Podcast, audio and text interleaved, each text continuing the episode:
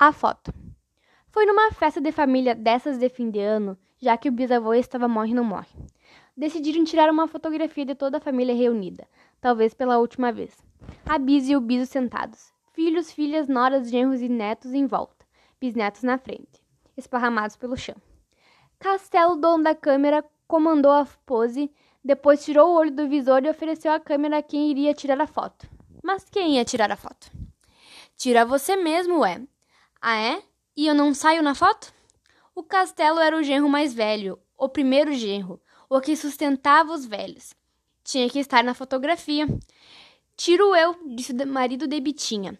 Você fica aqui, comandou Bitinha. Havia uma certa resistência ao marido da Bitinha na família. A Bitinha, orgulhosa, insistia para que o marido reagisse. Não deixe eles te humilharem, Mário César. Dizia sempre. O Mário César ficou firme onde estava, do lado da mulher. A própria Bitinha fez a sugestão maldosa. Acho que quem deve tirar a foto é o Dudu. O Dudu era o filho mais novo de Andradina, uma das noras, casada com Luiz Olavo. Havia a suspeita, nunca claramente anunciada, de que não fosse filho do Luiz Olavo. O Dudu se prontificou a tirar a foto, mas a Andradina segurou o filho. Só faltava essa, o Dudu não sair. E agora? Pô, Castelo, você disse que essa câmera só faltava falar e não tem nem timer. O castelo impávido tinha ciúmes dele, porque ele tinha um Santana do ano. Porque comprara a câmera num duty free na Europa. Aliás, o apelido dele, entre os outros, era duty free, mas ele nem sabia. Revezamento, sugeriu alguém.